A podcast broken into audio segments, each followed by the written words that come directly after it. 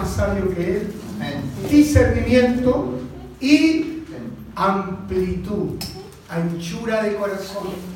Este término anchura de corazón, qué importante es, porque cuando uno tiene anchura de corazón es capaz de interpretar correctamente lo que le está ocurriendo a cada persona.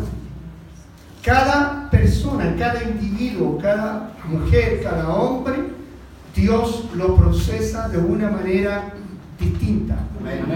Yo puedo generalizar en algunos conceptos, pero nunca va a encontrar un proceso igual. Amén. Entonces, la anchura de corazón tiene que ver eso, amplitud de corazón, capaz de mirar y de ver detalladamente las circunstancias de la vida. Saluda al que está a su lado, dígale, Dios te bendiga, den un besito, lo que pueden dar un besito ahí a su esposo, a su compañera, ¿ah? a su hermano en la fe. Gloria a Dios, un ósculo santo. Qué importante, qué importante que aprendamos a amarnos, aprendamos a cuidarnos, aprendamos a honrarnos los unos a los otros, aprendamos a valorar las personas que están a su lado, los que no están y los que han de llegar. Aquí va a llegar otra, otra gente. Y nosotros ya tenemos que amarlo antes que lleguen a amarlos. Ya tenemos que hacerlos sentir parte, que sean, pertenezcan, sentido de pertenencia. Después, de, después la, de que termine la palabra le vamos a contar ahí, hay, hay una tarea para la iglesia, un desafío. Siempre cuando Dios entrega el desafío, eh, nos provoca a accionar. La semana pasada, el jueves pasado, hablamos de que era necesario una fe en acción, en movimiento. La fe sin obra es muerta. Por lo tanto, la respuesta del creyente frente a lo que Dios quiere hacer contigo y conmigo es hacerlo. ¿Ah? Mi hermano decía eso. ¿Ah? Hacerlo, llevarlo a cabo. Usted nunca va a descubrir la gloria de Dios si no hace lo que Dios le está pidiendo. Usted no puede esperar primero el resultado y luego lo hace. Abraham no le mostraron una, una fotografía de la tierra. Le dijo el Señor, sal de tu tierra y de tu parentela. Él no tenía nada, no veía nada donde iba, pero salió por la fe. Por eso que fue justificado por esa fe. Justo por la fe vivirá. Hoy vamos a hablar de la importancia de ser llenos de fe. Amén. Vamos a ir a Romanos, vamos a tomar la nueva traducción viviente, Romanos capítulo 8, versos 5 al 6. Ahí está la palabra del Señor. El título del capítulo 8 es La vida en el Espíritu. Sea, ¿cómo debe ser una vida espiritual? Aquí no se habla de los dones, no está hablando de las manifestaciones, no está hablando de la gloria a Dios, no está hablando de los amén, de los aleluya, que son necesarios, son necesarios. Pero la vida espiritual está acá, recalcada en esto. Los que están dominados por la naturaleza pecaminosa, ¿en qué van a pensar? Carne. Claro, porque si yo estoy dominado por mi carne, la información que va a llegar al cerebro va a ser esa información. ¿A ver? Si yo veo, voy a poner un ejemplo, si yo veo pornografía, si yo veo cosas que no debo ver, esa es una información que llega al cerebro, el cerebro lo procesa, el, cere el cerebro lo organiza y el cerebro lo realiza. Es decir, esa información llega a mi entendimiento, se ha procesado, produce algo en mí, despierta algo en mí y que da a la luz luego el hecho. Por lo tanto, en el nombre de Jesucristo, los que están dominados por la naturaleza pecaminosa piensan en cosas pecaminosas, pero los que son controlados esta palabra que es interesante, como habla de que como que el espíritu te somete. ¿ah? Los que son controlados por el Espíritu Santo piensan en las cosas que agradan al Espíritu. Verso 6. Por lo tanto, permitir que la naturaleza pecaminosa del control de la mente lleva a la muerte. Porque si, ¿qué dice la Biblia? Que la paga del pecado es muerte. Por lo tanto, si yo permito que mi naturaleza pecaminosa me controle, va a llevar a la muerte. Estoy hablando solamente de la muerte física, estoy hablando de la muerte espiritual. Por lo tanto, esa persona se va a enfriar. No se va a dar cuenta cómo fue perdiendo el primer amor. Esto es lo mismo con una pareja. Se fija que algunos matrimonios ya ya pareciera que estuvieran como añejitos, como rutinarios. Pero ¿por qué pasa eso? Porque no vuelven a las primeras obras. ¿Cuáles eran las primeras obras? Cuando el hombre conquistaba, cuando el hombre corría, cuando el hombre volaba, cuando el hombre llevaba cositas lindas. ¿Y la mujer cómo estaba la mujer?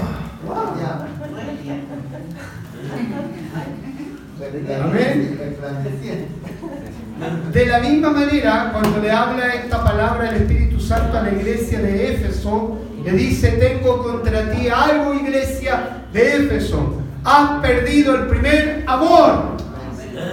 Por lo tanto, arrepiéntete y vuelve hacer las obras primeras. ¿Cuáles eran las obras primeras de la iglesia? Corrían, llegaban antes de la hora, Cualquier cosa hacían. Pastor, yo voy a hacer los baños, yo voy a limpiar, voy a hacer esto. ¿Por qué? Porque había un amor para con Dios. Pero ¿cómo se pierde? Cuando yo entro al sistema. Cuando empieza a tener una vida no espiritual, usted no cuida su corazón, no cuida su mente. Y por el, porque eso no se cuida, se va enfriando y yo entro a lo que se llama legalismo religión. Y la religión no salva, no libera, no hace absolutamente nada. Amén. Entonces, pero permitir que el espíritu les controle la mente lleva a la vida y a la paz. Oremos al Señor. Cierre sus ojos y permita que, su espíritu, que el Espíritu Santo pueda accionar en su corazón en esta noche. Padre eterno, oh buen Señor, delante de ti estamos en esta noche expectante porque queremos oír tu palabra, queremos ser alineados y como dice el apóstol Pablo, queremos tener la mente de Cristo. Para que al tener la mente de Cristo sepamos lo que tenemos que hacer y sepamos lo que Dios va a traer en el futuro. Enséñanos, adiéstranos y prepara el corazón de tu pueblo como un recipiente donde se anide toda buena palabra que sale de tu boca. Tú dijiste que tus palabras son espíritu y son vida. Ella pues provoque en nosotros una resurrección, un despertar, un levantamiento para enfrentar lo que ha de suceder en estos tiempos. Bendice a tu iglesia en el nombre de Jesucristo. Amén. Toque el que está lado. Dios te bendiga. Dios te bendiga, Amén. Dios te bendiga. Dios te bendiga. Bien.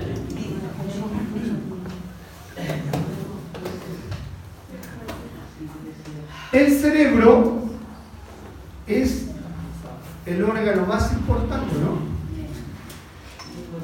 Porque el cerebro controla todo lo que es el resto del cuerpo. A través de las neuronas y un sistema tan complejo, porque es un sistema tan complejo que solo un creador como nuestro Dios es capaz de diseñarlo.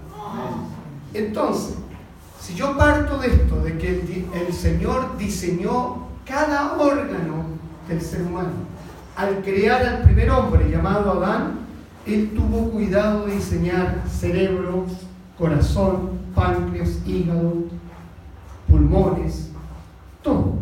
Amén. Ahora, cada órgano cumple una función. Que nosotros lo sometemos a una prueba cuando nos excedemos en lo que comemos y en lo que hacemos con nuestro cuerpo. ¿Amén? Y cuando nos excedemos o somos radicales, porque cuando uno es joven cree que no va a morirse, que puede hacer todas las cosas que quiere, pero las consecuencias vienen después de los 40 años, empiezan a aparecer las consecuencias. Amén. Y eso es porque fuimos contra el diseño de Dios. Amén. Todas las cosas son diseñadas para algo, para un uso. Yo puedo usar una cosa para otra cosa, pero el resultado de eso va a ser quizás desastroso.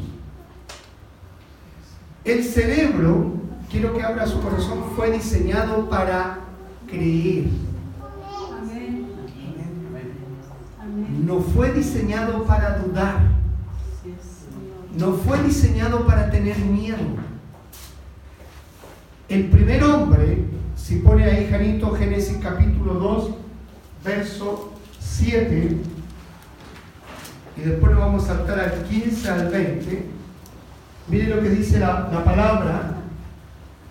Luego el Señor Dios formó al hombre del polvo de la tierra. ¿Qué sopló sobre ese primer hombre? Aliento de, Aliento de vida. La Biblia dice que Dios es espíritu.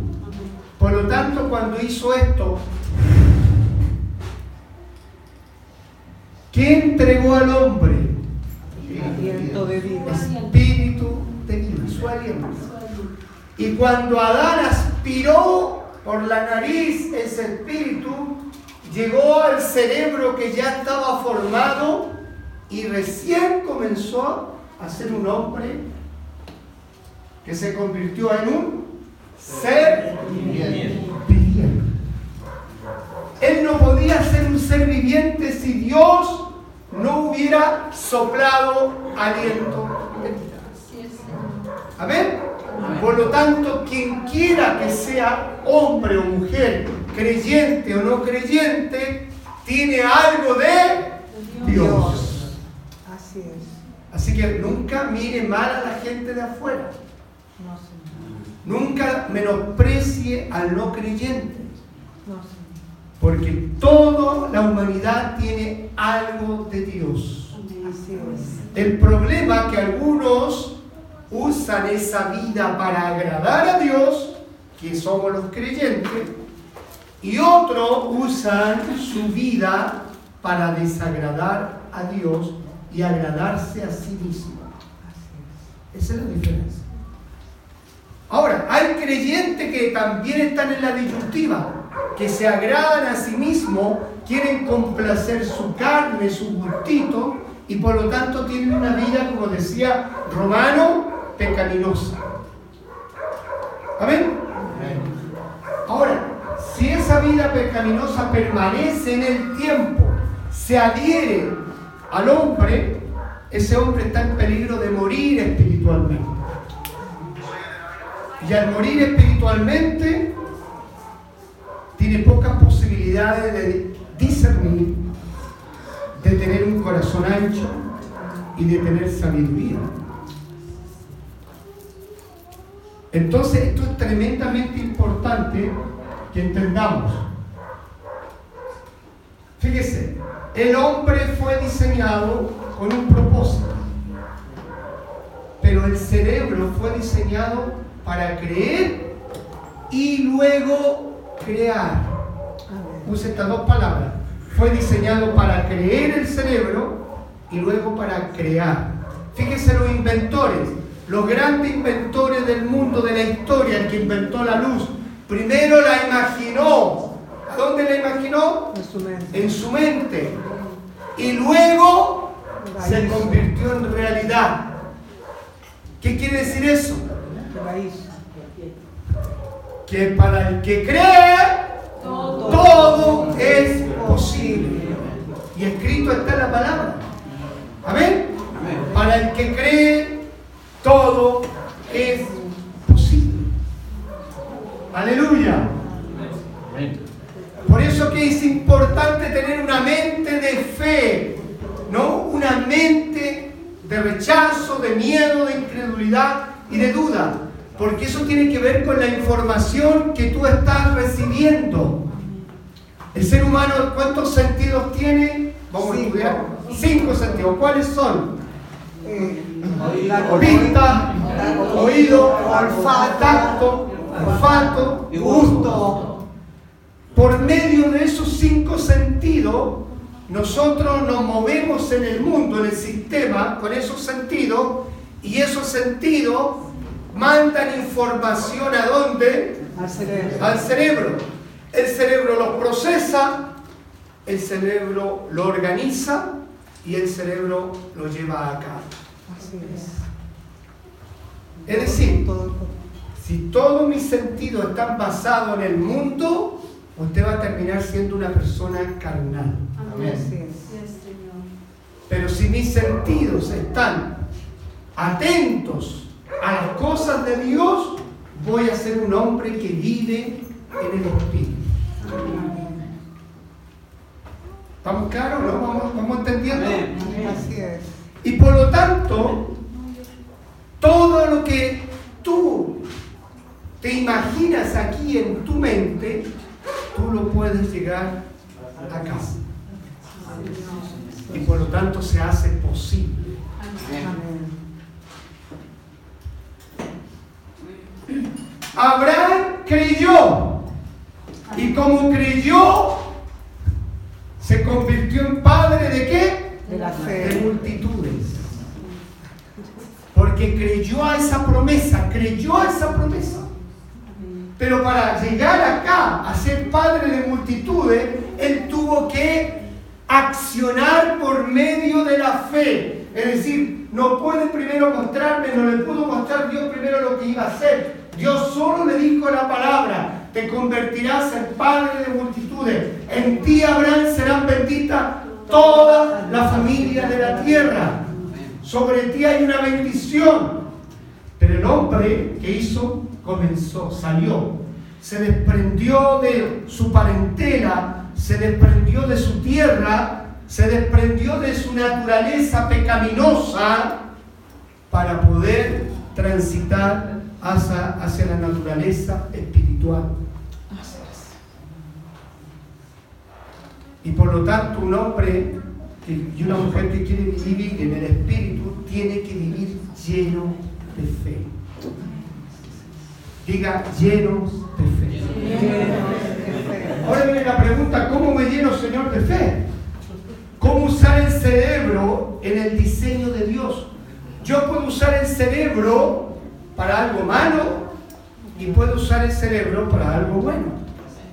Fíjese que acá en Chile, las leyes que se, que se crean, inmediatamente el chileno o nuestra idiosincrasia crea lo contrario para revertir las leyes.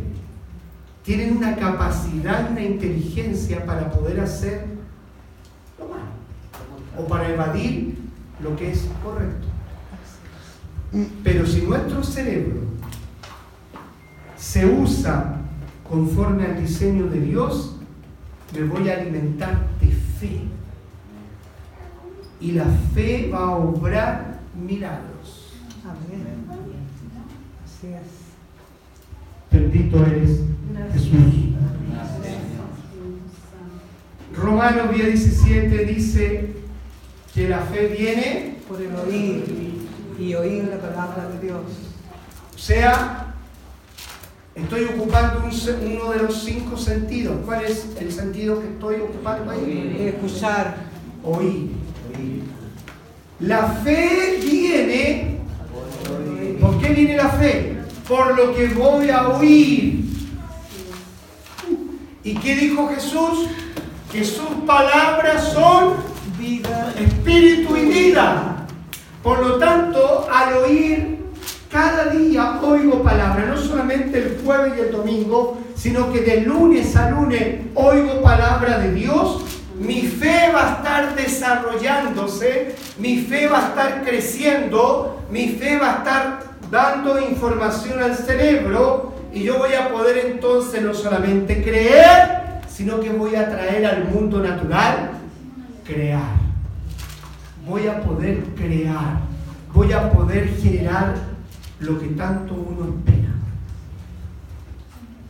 Los inventores sin tener a Dios hicieron eso. Es la fe. Diga fe.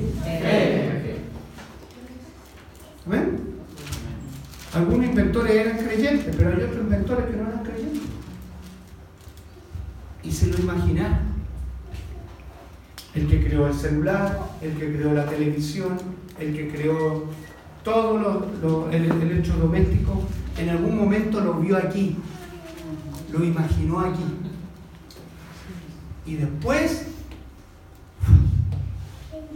por lo tanto, el ser humano que desarrolla potencialmente su fe es una persona creativa.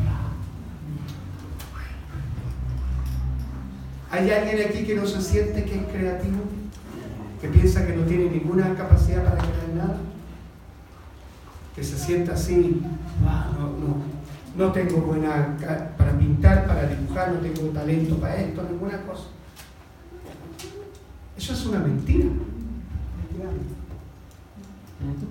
A ver, el diablo quiere obstruir, detener el potencial que se desarrolla cada vez que el cristiano oye palabra de Dios. ¿Y de qué manera quiere obstaculizar? Deteniéndote con la duda, con el miedo. El hermano aquí estaba lleno de Duda y de miedo. y de miedo. Como yo estuve lleno de duda y de miedo cuando el Señor me hizo el llamamiento. Porque yo no sabía, ¿y cómo lo hago, Señor? ¿Cómo empiezo? Estaba solo. Y la única forma es. Hacerlo.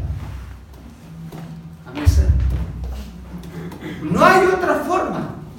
No hay otra forma. Cuando yo hago esto, estoy ejerciendo fe.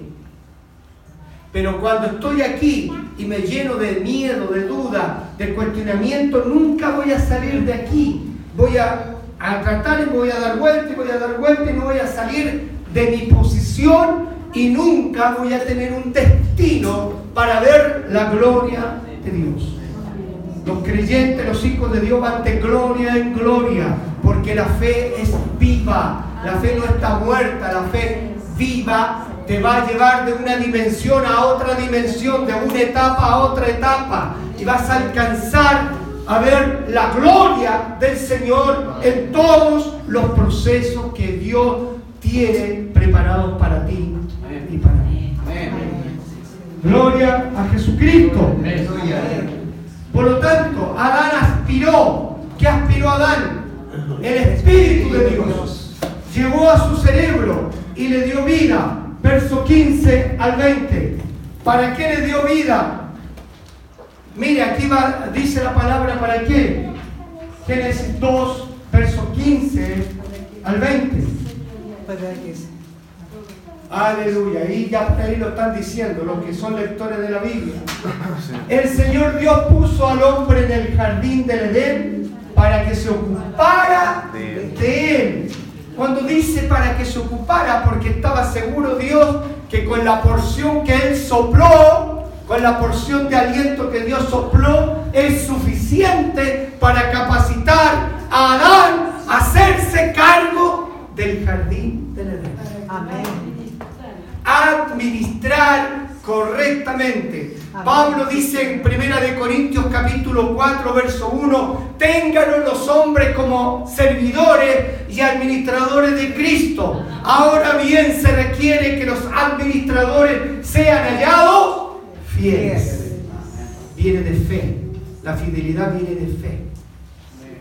Amén. Amén. Por lo tanto, si usted es fiel, tiene fe, persevera constantemente, va a ver la diferencia en su vida. No solamente para que se ocupara, le dio tarea, ponen el nombre a los animales. Qué creativo fue Adán. ¿Por qué? Porque se imaginó al caballo y después le puso caballo. Se imaginó, vio los animales, inmediatamente su mente trabajó, su cerebro trabajó a ciento por uno. Aquí hay personas que su cerebro trabaja rápidamente, pero trabajan por la ansiedad. Exactamente, mucha azúcar. Amén. Cuidado con eso. Yo necesito y no descansan, no descansan, no duermen en la noche porque están y, trabajan y trabajan y al final despiertan cansados, agobiados. Pero cuando trabaja el cerebro para crear algo, usted puede traer todo lo que el diseño del cielo lo puede traer a la tierra. Tenía la tarea de ocuparse y de custodiar. Ocuparse y custodiar. Pero algo pasó. Aquí vemos una parte débil de los primeros hombres. ¿Por qué? Porque quiero que decía Romano, ¿cómo había que vivir en el Espíritu? Había que pensar en las cosas espirituales. Y aquí interviene Satanás a través de la serpiente y hace dudar, hace dudar. Y mire la tragedia. Cuando usted duda, es una tragedia. Cuando yo dudo, es una tragedia. Porque la duda abre la puerta al miedo. Y por eso que yo no avanzo, porque el miedo paraliza, me detiene. Pero provoca otro, otra cosa. La duda me lleva al miedo y el miedo me lleva a la rebelión. Porque si yo no me muevo y soy un escogido, en otras palabras estoy rebelándome contra Dios. O sea, estamos atrapados. ¿No? Si usted no avanza, porque esa es la voluntad del Señor que avancemos, que crezcamos. Amén. En todas las facetas de nuestra vida.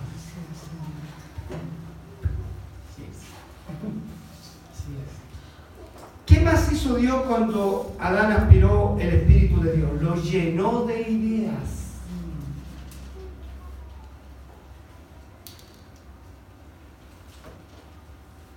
Y cuando hay una iglesia con hombres y mujeres llenos de ideas, esa iglesia es atractiva. Amén. Siempre habrá una solución para todos los problemas porque está compuesta la iglesia por gente creativa, llena de ideas. Y las ideas serán un aporte para que la iglesia crezca. Y las ideas serán un aporte para que la comunidad sea beneficiada por causa de la iglesia. Los que son llenos de ideas, los que operan su cerebro en el diseño original de Dios, son hombres y mujeres diferentes. Son hombres y mujeres con otro espíritu. Son hombres y mujeres que se les nota la lengua que son distintos. ¿Por qué? Porque están alineados al diseño de Dios. Y no a las experiencias vividas del pasado. Porque usted no tiene que ahora mirar para atrás, tiene que mirar para adelante a partir de su hoy mirar para adelante. Porque se mira para atrás va a mirar todo el pasado y el pasado lo va a paralizar. Amén. Entonces Satanás quiere anular el poder creativo de la mente de un cristiano. Y al anular el poder creativo en la mente del cristiano lo desconecta con Dios lo separa de Dios. No es que Dios se separe, es uno que termina separándose de Dios. porque se va enfriando, va mirando lo feo de los demás, va poniéndose criticón, se va poniendo juez de los demás, se va poniendo indiferente, va viviendo una vida pasiva, va viviendo una, vida lenta, una vida mediocre. Finalmente, la corona de todo eso es, ya no viene a buscar de Dios. Porque ya no le parece interesante lo de Dios. Porque lógico, porque está en el otro extremo, está dándole placer a su carne. No puede estar viendo lo del Espíritu para esa persona que fue parte de nosotros, a nosotros nos pueden considerar de locos, de fanáticos. Pero una cosa es caminar en el Espíritu y otra cosa es pensar en las cosas de la carne. Ahora, ¿cómo se vuelve a activar, activar perdón, el cerebro?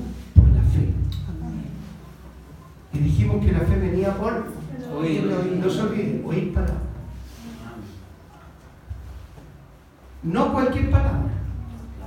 Por eso que tú tienes que aprender a distinguir la voz de Dios de la voz del hombre.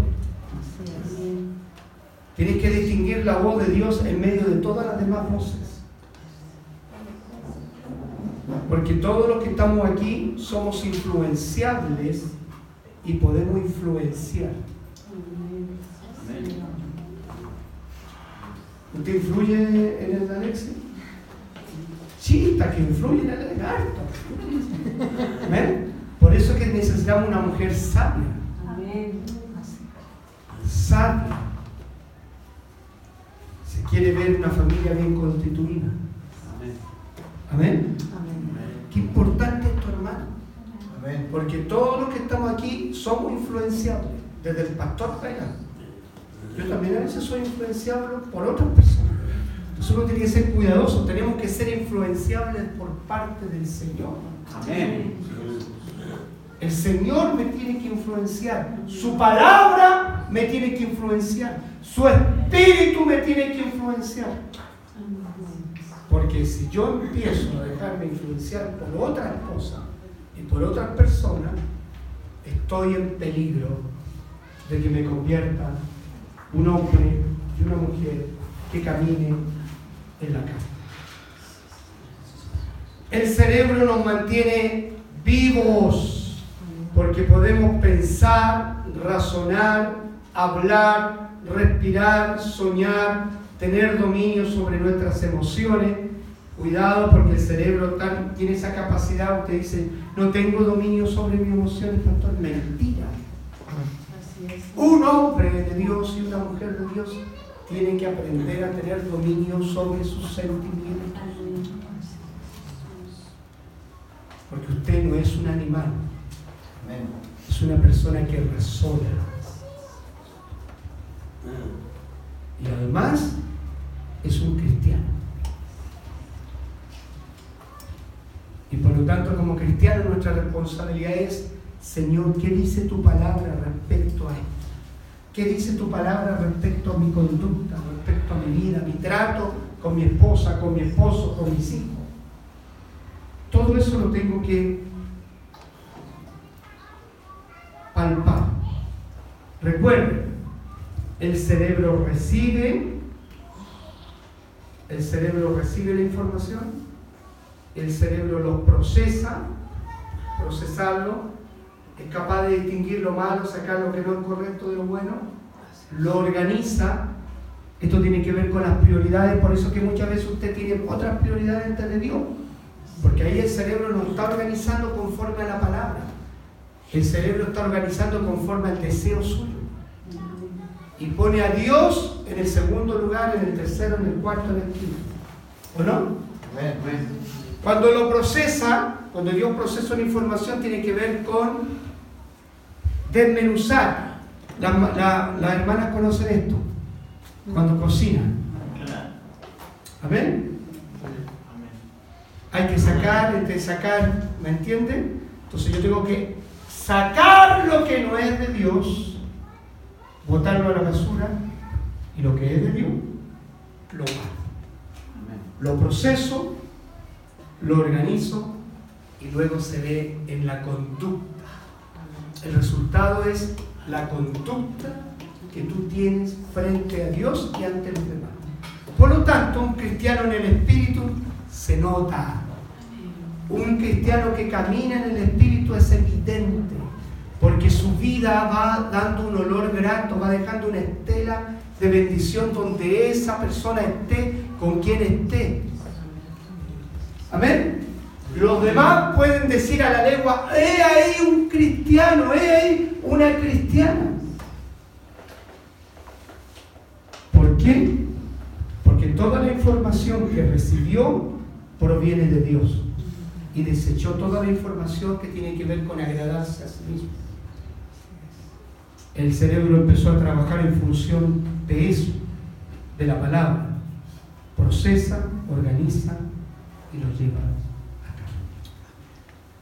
Parece bonita las palabras, ¿no? Lo que cuesta es la aplicar. Amén. Llevarlo a cabo, encarnar eso. Dios es tu ayudador. Dile al que está a tu lado. Dios te ayuda. Dios nos ayuda, chicos. Dios nos ayuda, Dios va a estar ahí. El precioso Espíritu Santo va a auxiliarte. Por eso que Jesús dijo, cuando yo me vaya enviaré al consolador, el que consuela, el que anima, el que fortalece, el que te impulsa, el que te levanta cuando te has caído, el que te sostiene en medio de tu dolor, de tu prueba, de tu dificultad. Aleluya, gloria a Dios por el Espíritu Santo. Hermanos, Dios ha depositado en ti y en mí propósitos eternos. Él ha puesto ahí de propósitos en tu corazón. Y por eso hay que pelear y luchar en la tierra para que ese propósito se cumpla, se establezca. Porque eso significa lo que tú dijiste en el preámbulo de la, del comienzo de este culto. Porque Dios ha entregado algo, una responsabilidad para cada uno. Y detrás de esa responsabilidad hay gente beneficiada, miles y miles de personas que están esperando que el pueblo de Dios se manifieste. Que el pueblo de Dios reaccione, que el pueblo de Dios se levante siendo uno y no divididos, sino que siendo uno.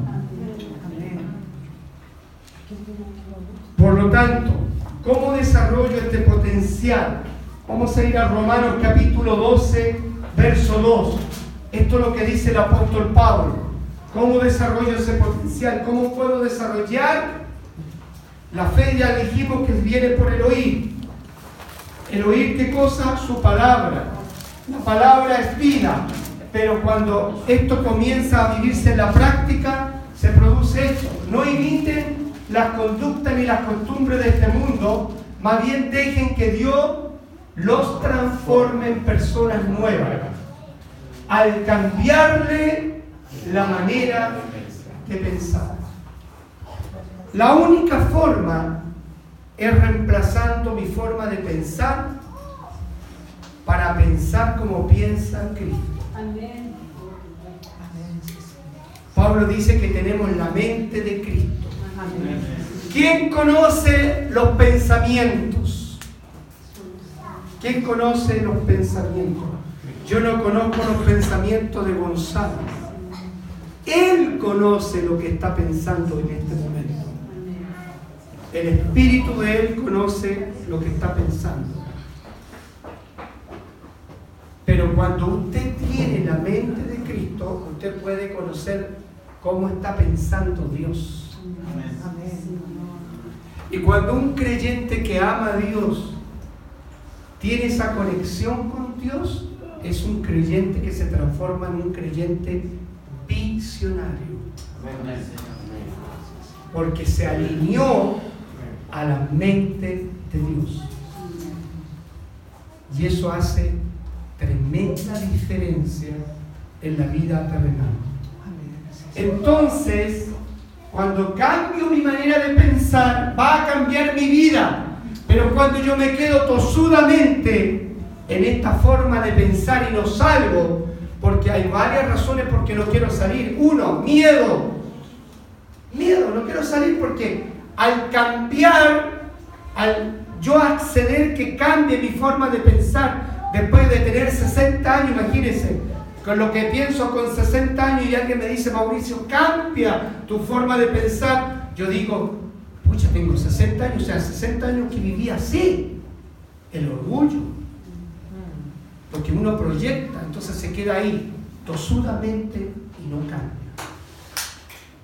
El rechazo, la vergüenza, sentimiento de culpa, tantas cosas que tienen que ver con el alma que hacen que yo no quiera cambiar mi forma de pensar. Ahora, lo que está diciendo Pablo es esta palabra. Permitan, porque Dios no es imprudente. Dios no te va a obligar ni me va a obligar.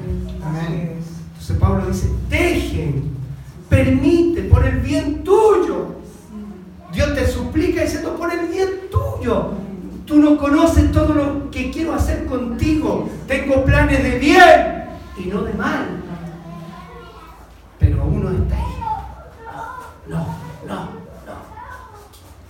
Cuando yo cambio mi manera de pensar, entonces aprenderé a conocer la voluntad de Dios.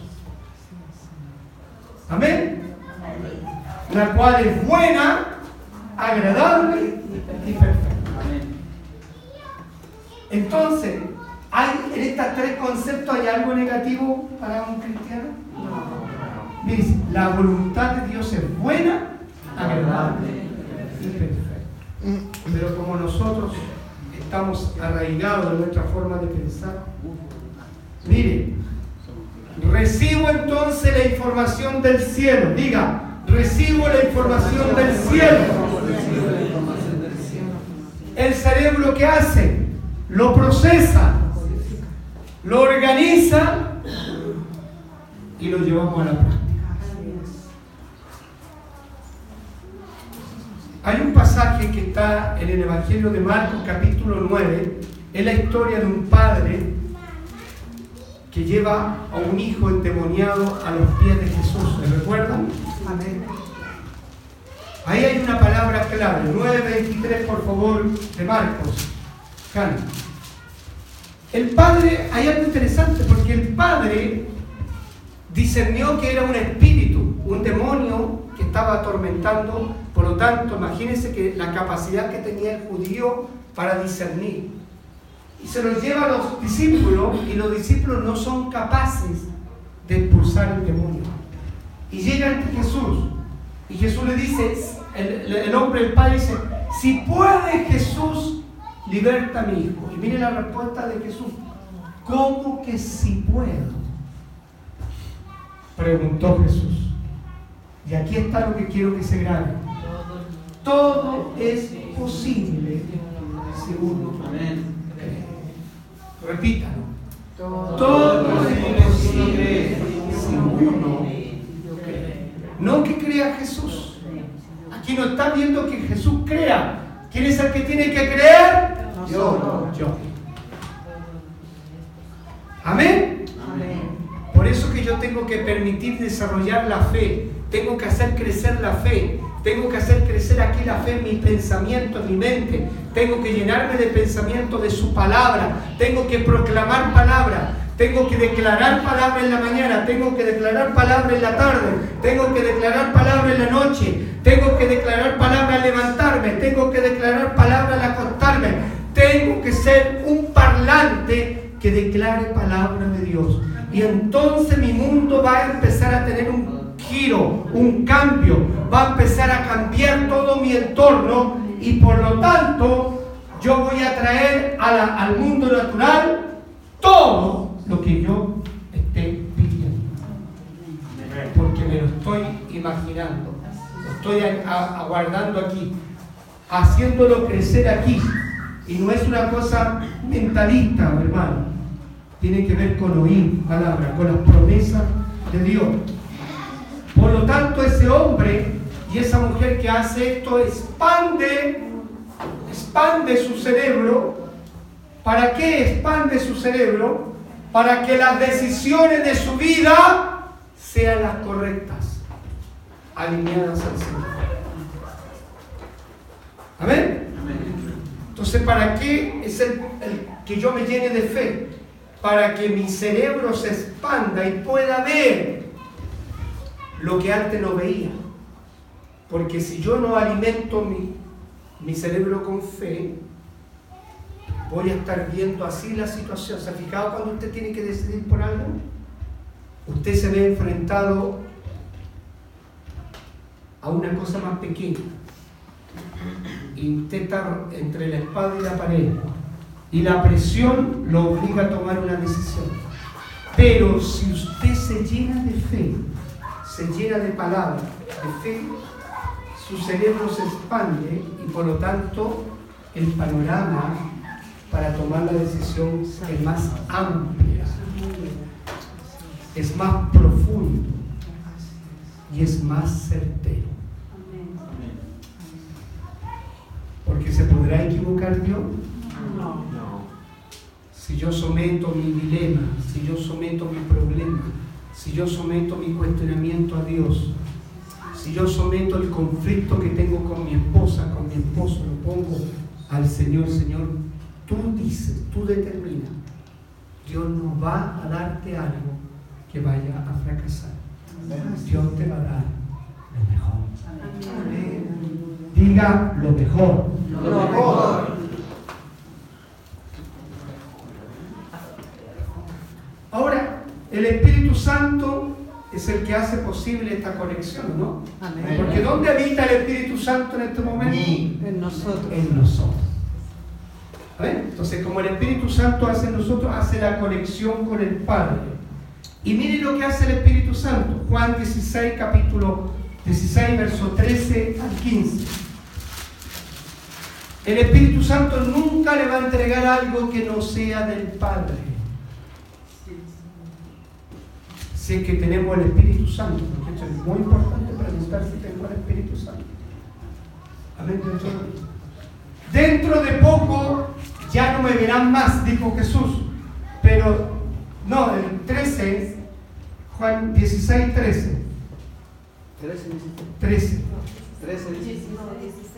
16, 13. Ahí está. Cuando venga el Espíritu de verdad, primera cosa que hace el Espíritu de verdad.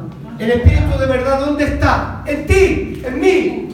Él, el Espíritu de verdad, los guiará Toda la verdad. ¿Por qué nos equivocamos entonces? Porque no nos dejamos guiar por Él. Porque no permitimos que el Espíritu Santo nos guíe. Y como Él es una persona, Él no te va a obligar.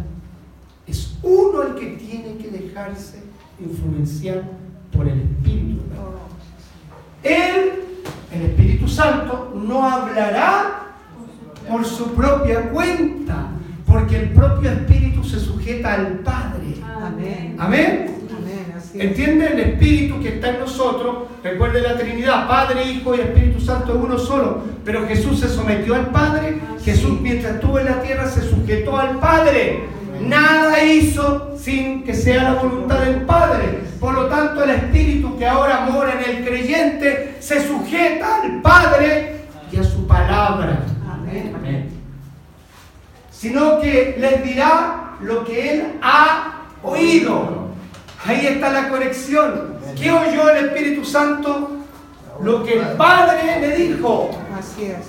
Amén. Y el Espíritu Santo a quién se lo da a conocer? A ti y a mí. Pero como no tengo oído, como yo quiero agradarme yo, a mí, esta carne primero, esto primero, no permito que el Espíritu me guíe a la verdad. Y por lo tanto, te quiero decir una cosa, si tú no cambias, si tú no entiendes esto, no puede irte bien. En todo lo que tú emprendas no puede irte bien. Porque si no entendemos este principio, nos va a ir mal. Sino que les dirá lo que él ha oído y les contará lo que sucederá en el futuro. Le dirá a la hermana Marlene, Marlene, prepárate. Tres años más va a pasar esto. Mauricio, prepárese. Iglesia, prepárese. Iglesia, abra los ojos. Viene esto, viene esta cosa. Por eso que una iglesia tiene que estar, ser proactiva y no reactiva. En el mundo fueron muy pocas iglesias que estuvieron atentos a la pandemia, que sabían que la pandemia venía. Amén. Entonces, el 14, por favor. Aquí viene lo más importante. Me glorificará porque les contará todo. ¿Les contará algo? Les contará todo lo que reciba de mí. Le contará y le dirá, no te cases con ese hombre. Cuidado dónde vas a entrar, cuidado con los negocios que vas a hacer, porque eso es lo que hace. Le contará todo, para mí todo significa todo lo que el hombre necesite saber, todo lo que la mujer necesita saber. Y por lo tanto ese hombre y esa mujer vivirá seguro porque estará seguro en lo que esos pasos que está dando. Amén. 15. Todo lo que pertenece al Padre es mío. Por eso dije, el Espíritu le dirá todo lo que recibe de mí. Qué hermoso. Qué hermoso. Vuelva a leerlo en casa, vuelva a leerlo. Todo lo que pertenece al Padre es mío. Está hablando Jesús aquí. Todo lo que le pertenece al papito también es mío. Pero el Espíritu que está en ustedes le contará, les dirá todo lo que recibe. Aleluya. Bendito sea el Señor. Concluyendo, hay tres principios que yo tengo que aprender, si usted quiere anotar esto. Tres principios para poder tener una mente de fe. Tres principios, tres verdades para tener una mente de fe. Número uno, fuimos diseñados para tener pensamientos de fe. Es decir, fuimos diseñados para creer. El hombre fue diseñado para creer, no para dudar. Si usted está dudando en este momento, está dudando en algún momento de su vida, está en peligro, porque la duda no viene de Dios. Y por lo tanto, usted puede ser atacado por el enemigo. Lo que se perdió con el primer Adán, se recuperó y se restauró con el segundo Adán llamado Jesucristo. ¿Amén? Amén. Lo que perdió la humanidad con el primer Adán, porque perdimos eso, perdimos la conexión. El pecado separó al hombre de Dios, pero se recupera con la gracia de Jesucristo. Entonces, cuando yo estoy funcionando correctamente, de acuerdo al diseño que Dios estableció, la palabra que dice Pablo en Filipenses capítulo 4, verso 13, se hace una realidad para el creyente. Una palabra que tanto lo decimos. Todo lo puedo en Cristo que me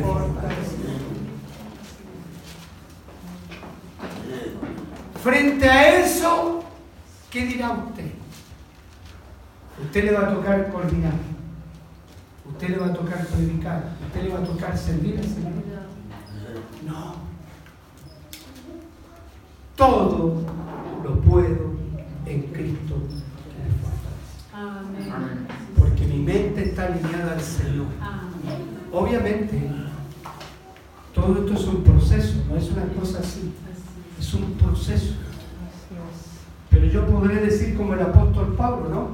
¿Podrás decir algún día tú esta palabra? Todo lo puedo en Cristo que me fortalece. Si puedes creer, todo es posible. Eso fue lo que le dijo Jesús al Padre del, endemoniado. Si, si puedes creer, todo es posible. Y no solamente yo puedo hacer lo imposible, sino que lo que otros hacen, como yo soy distinto, como usted es distinta, usted lo hace mejor. Alabado sea el Señor. Esa es otra virtud. No es lo mismo hacer una cosa que hacerla bien la cosa. ¿O no? Yo puedo hacer algo. Yo puedo hacer un arroz, pero yo puedo hacer a alguien un arroz mejor. Y cada día puedo hacerlo mucho mejor. Eso se llama amplitud. Y sabe, querida iglesia, este es el año de la amplitud, de, de crecer. De crecer. De crecer de, ver las cosas diferentes, de hacer las cosas distintas y hacerlas bien para el Señor. Amén. Amén. Alabado sea el Señor. Dile que está a tu lado. Ten fe. Ten fe.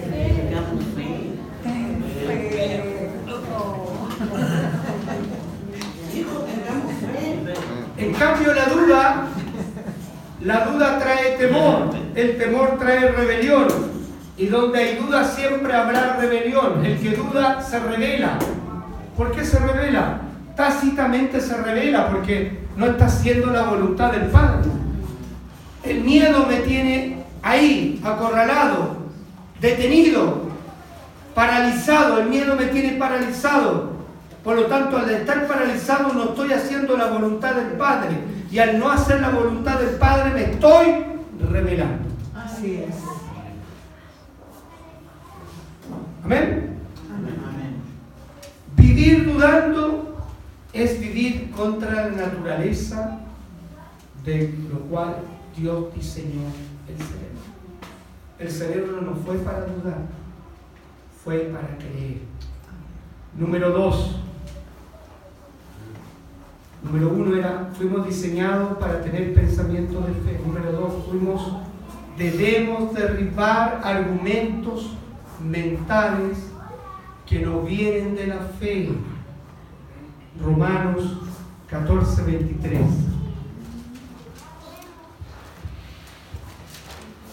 Debo ejercer autoridad cuando se anida aquí un pensamiento que no viene de la fe que es un pensamiento que viene del sistema. Amén. Dice, pero si tienes duda acerca de si debes o no comer algo en particular, entonces es Esto es tan simple lo que está hablando aquí el apóstol. Si yo tengo una duda acerca de si esto lo como o no lo como, porque en ese momento había problemas con cierto alimento, ¿ven? Pero si tú lo aplicas en todas las cosas de tu vida, yo estoy en pecado. ¿Por qué? Porque no eres fiel a tus convicciones. Si haces algo que crees que está mal, peca. ¿Cuánto han hecho eso? Que todo lo hemos hecho en algún momento. Hacemos las cosas y de pronto, ¡uh! está mal. Pecado. Amén. Segunda de Corintios capítulo 10, verso 4 en adelante, perdón, 3 al 5. Esto es lo que hay que hacer cuando estos pensamientos que no son de fe vienen a mi corazón. Segunda de Corintios capítulo 10, verso 3 al 5, ya estoy terminando. Dice, somos humanos, pero no luchamos como lo hacen los humanos hace una separación Pablo. Somos humanos, pero no luchamos como hacen los humanos. ¿Cómo lucha el humano? Pelea, discute, pone su argumento. Y si no logra el objetivo, lo violenta es capaz de arrancar lo que quiere. Siguiente versículo. Usamos las armas, esto es lo que debe hacer un cristiano, usamos las armas poderosas de Dios, no las del mundo, ¿para qué? Para derribar las fortalezas del razonamiento humano. En este mismo momento aquí hay fortaleza en nuestra mente, no está. Porque la razón me dice, lo que está predicando el pastor no, me cae, no me entra, no me cae.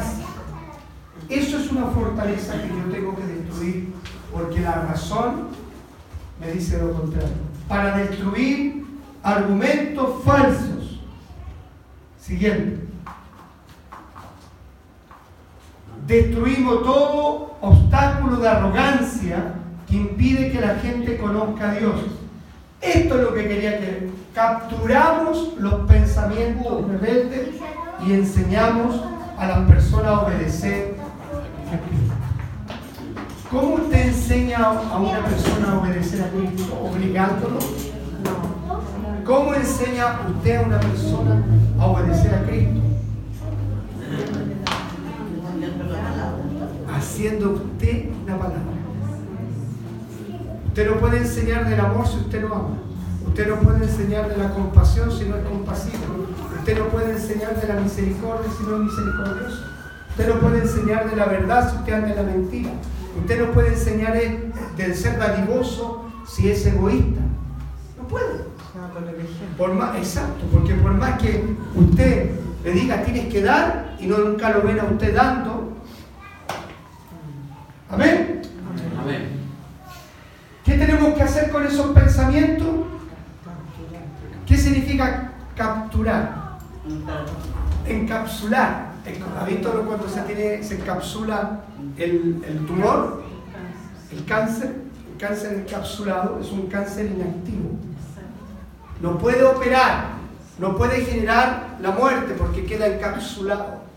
Lo mismo, el creyente, el hombre de Dios, la mujer de Dios, debe capturar esos pensamientos que son contrarios a la voluntad del Señor quedan cautivos esos pensamientos, inoperantes esos pensamientos, y esos pensamientos no manejan su alma, no hacen que usted tropiece, no hacen que usted caiga al precipicio, porque fueron encapsulados. Amén. ¿Está claro? ¿Cuál entonces la primera verdad? Fuimos diseñados para tener una mente de fe. Dos, debemos derribar argumentos mentales que nos vienen de la fe. Y tres, todos podemos hacer realidad lo que pensamos. Amén. Cuando cambia mi manera de pensar, cambia la perspectiva de la vida. Usted ve ahora a su esposo con ojos de amor. Amén. Ve el problema, no ve el problema, antes veía el problema, ahora el problema, ¿cómo lo ve? Como una oportunidad para crecer. Una cosa es ver el problema y ser absorbido por el problema y otra cosa ver el problema como una oportunidad para crecer. Amén. Amén. Entonces, el hombre y la mujer llena de fe hace realidad lo que pensamos. Si nuestro pensamiento está lleno de la palabra del Señor. El cerebro sabe que tiene una visión ilimitada y no una visión limitada. El cerebro es capaz de decir por medio de la fe, cáncer fuera.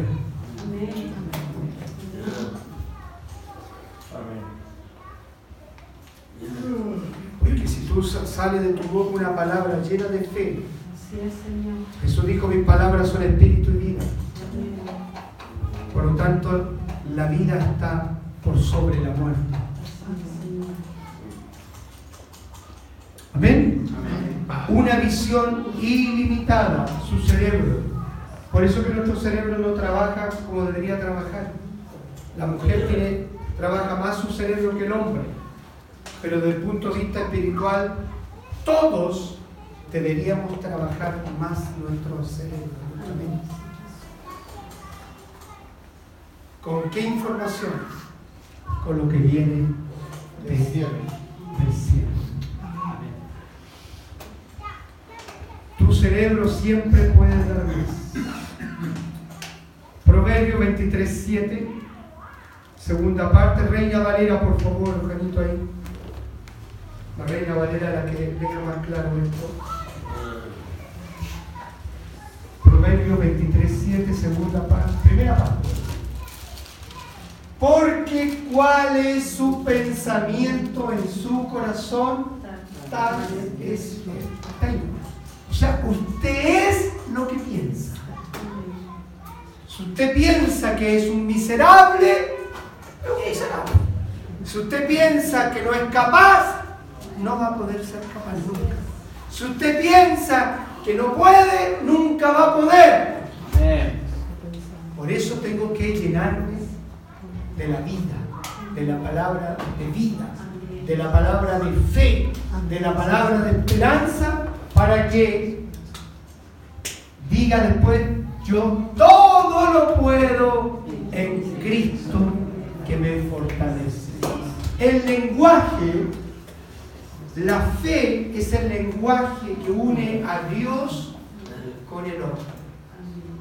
La fe es el idioma que quiere dialogar Dios contigo. Amén. Nunca hallé tanta fe como este, este centurión, lo que dijo Jesús. No he hallado fe en Israel como este hombre. Y no era judío, era humano. Es la fe, la certeza de lo que se espera, la convicción Póngase de pie. Dígale que, al que está a su lado, todo se puede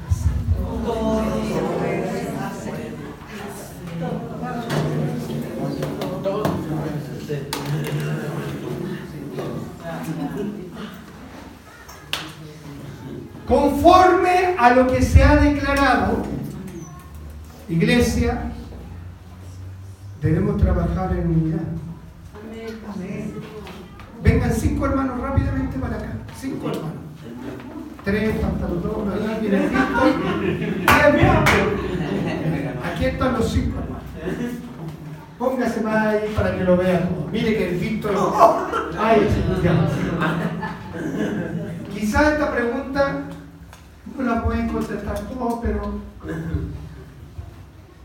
¿Qué tenemos en común? ¿Qué tienen ustedes en común? Porque todos son distintos. Aquí hay mujeres, hay hombres, y dentro de las mujeres hay una mujer más joven, una mujer más mayor.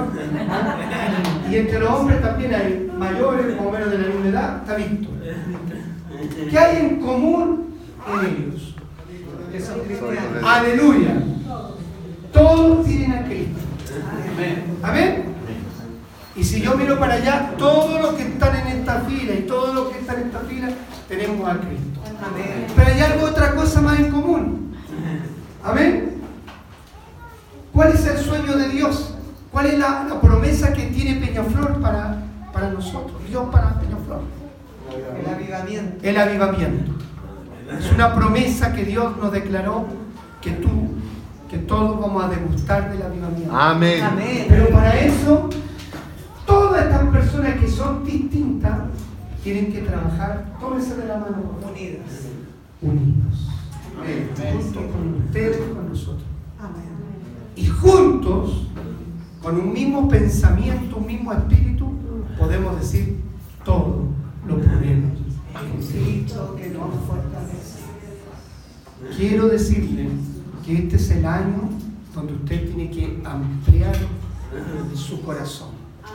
Amplíe su corazón. No se quede con, la miseria de la religión. No se quede con eso tonto que de repente pasa en la iglesia. No permita que sentimientos se desborden de celo, de envidia, de, esto, de, rabia. No. Permita que su corazón se llene de la palabra de Dios, que son espíritu y son vida.